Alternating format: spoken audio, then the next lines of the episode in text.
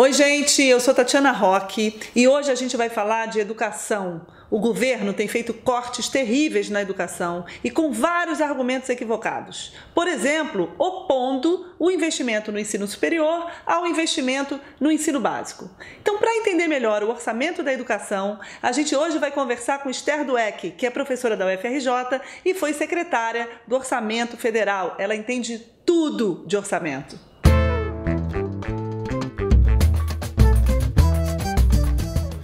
Esther, explica para a gente então como é o orçamento da educação. Então, é importante entender que a educação ela é financiada nas três esferas do governo. Né? Você tem financiamento pelos governos municipais, pelos governos estaduais e pelo governo federal. A gente sabe que a parte de educação básica é uma responsabilidade dos, dos, municípios e dos estados.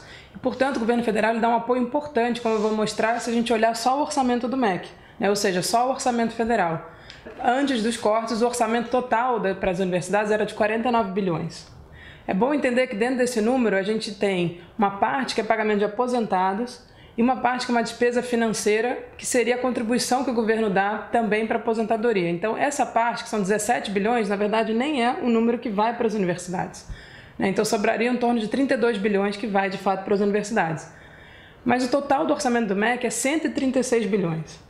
Né? O que significa que a parte que vai para as universidades não é nem metade desse orçamento, ela é bem menor que a metade. Bem menor. Né? E, na verdade, o, o MEC ele tem uma parte grande que vai para o ensino básico.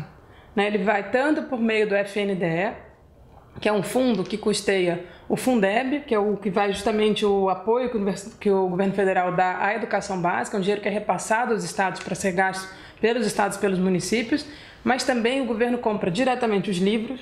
Então, você tem um programa de livro didático pro ensino, que vai para as escolas, você tem um programa de alimentação nas escolas, que é um valor bastante alto, que sai do governo federal, e você tem também o, o dinheiro direto na escola, que é uma verba que vai para as escolas para serem discutidas com a comunidade. Esse valor total que sai do FNDE, que vai direto para a educação básica, é em torno de 27 bilhões. Né? Então, você já viu que é quase é mais da metade do que vai para a educação superior. O MEC tem também os hospitais, e as maternidades, que são hospitais que atendem a comunidade.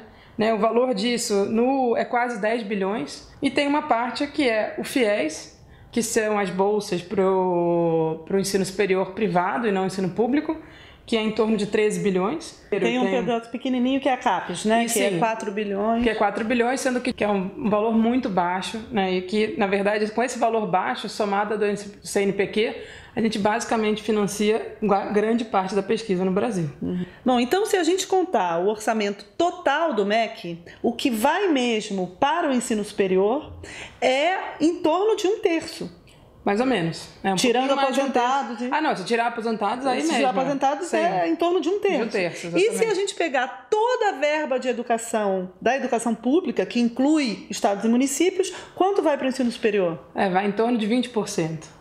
Então, o primeiro dado que a gente quer desmontar é que não é verdade que o Brasil gasta muito mais com o ensino superior do que com o ensino básico. O que não quer dizer que a gente não tenha problemas a resolver no ensino básico. Sim, claro que tem. Né? A solução, inclusive, é investir mais no ensino básico, Sim. né, Esther? Sim, a, a gente teve uma, uma lei né, que foi votada que chama Plano Nacional de Educação, que justamente previa esse aumento dos investimentos totais em educação. Se a gente pegar 100 países, olhar entre 100 países, o Brasil é o 48º em termos de gasto com ensino superior por aluno. Né, inclusive o Bolsonaro fez já algumas declarações como se o Brasil gastasse muito em educação porque gasta 6% do PIB. Mas também tem um problema com esse modo de contabilizar, não é? A maneira correta é justamente quando se gasta por aluno e não no PIB. E quando a gente pega o PIB, você pega um valor que foi a riqueza toda produzida no Brasil. O Brasil o é um PIB país... é isso, tá, gente? É, é, o total da riqueza produzida no país. Né? Exatamente. Né? E aí, obviamente, o Brasil é um país de 200 milhões de habitantes. Então ele tende a ter uma riqueza comparada com o resto do mundo alta. Qual que é o relevante? É a gente olhar quanto se produz por pessoa. Porque é uhum. é sobre isso que a gente vai ver quanto se gasta por aluno. A gente gasta muito pouco, seja em educação básica, que tem que se falar, seja em educação superior. É, porque agora parece que a mágica que esse governo quer fazer é resolver o problema da educação básica tirando da educação superior, né? É. Enquanto o que a gente precisaria seria aumentar a verba da educação básica, mantendo a educação superior. E o que está funcionando. Não, exatamente. E, e, eles ainda falam uma coisa que é mentira, né? Porque quando eles fizeram o corte, eles cortaram todo mundo. Eles não, não preservaram, não, não, aumentaram a verba da educação básica. Isso não é verdade, né, esse ano. Então é uhum. é engraçado que eles usam isso como um discurso para tentar faz, jogar a educação básica contra a educação superior. Uhum. E tem uma outra estratégia desse governo que ficou muito clara com aquela fala do ministro Weintraub dos chocolatinhos, né? que é também uma tentativa de desqualificar o trabalho dos professores e dos servidores da educação. Né? Ele fez aquela conta que, na verdade, os 30% dos cortes para as universidades, que é da verba que a universidade pode gastar, significa um percentual muito menor, né, aqueles 3,5%, caso a gente também contabilize os salários e as aposentadorias, que é uma maneira indireta, que nem tão indireta assim, é. né, que o ministro está usando para dizer que se gasta muito com o pessoal e com os servidores da educação ensino se faz com pessoas, né? Não, não vi uma escola que não tenha professores, que não tenha técnicos administrativos, que não tenha equipe de apoio. Né? E, obviamente, a gente, a gente mais que dobrou o número de vagas nas universidades federais, bom, no ensino tecnológico, então, não se fala, porque aí, como a Tatiana falou, quintuplicou, se aumentou a quantidade de, né, de institutos que se criou nessa época, nesse período, foi muito superior ao que se tinha antes no Brasil. E aí, claro que se você vai contratar essas pessoas, o gasto com o pessoal vai crescer.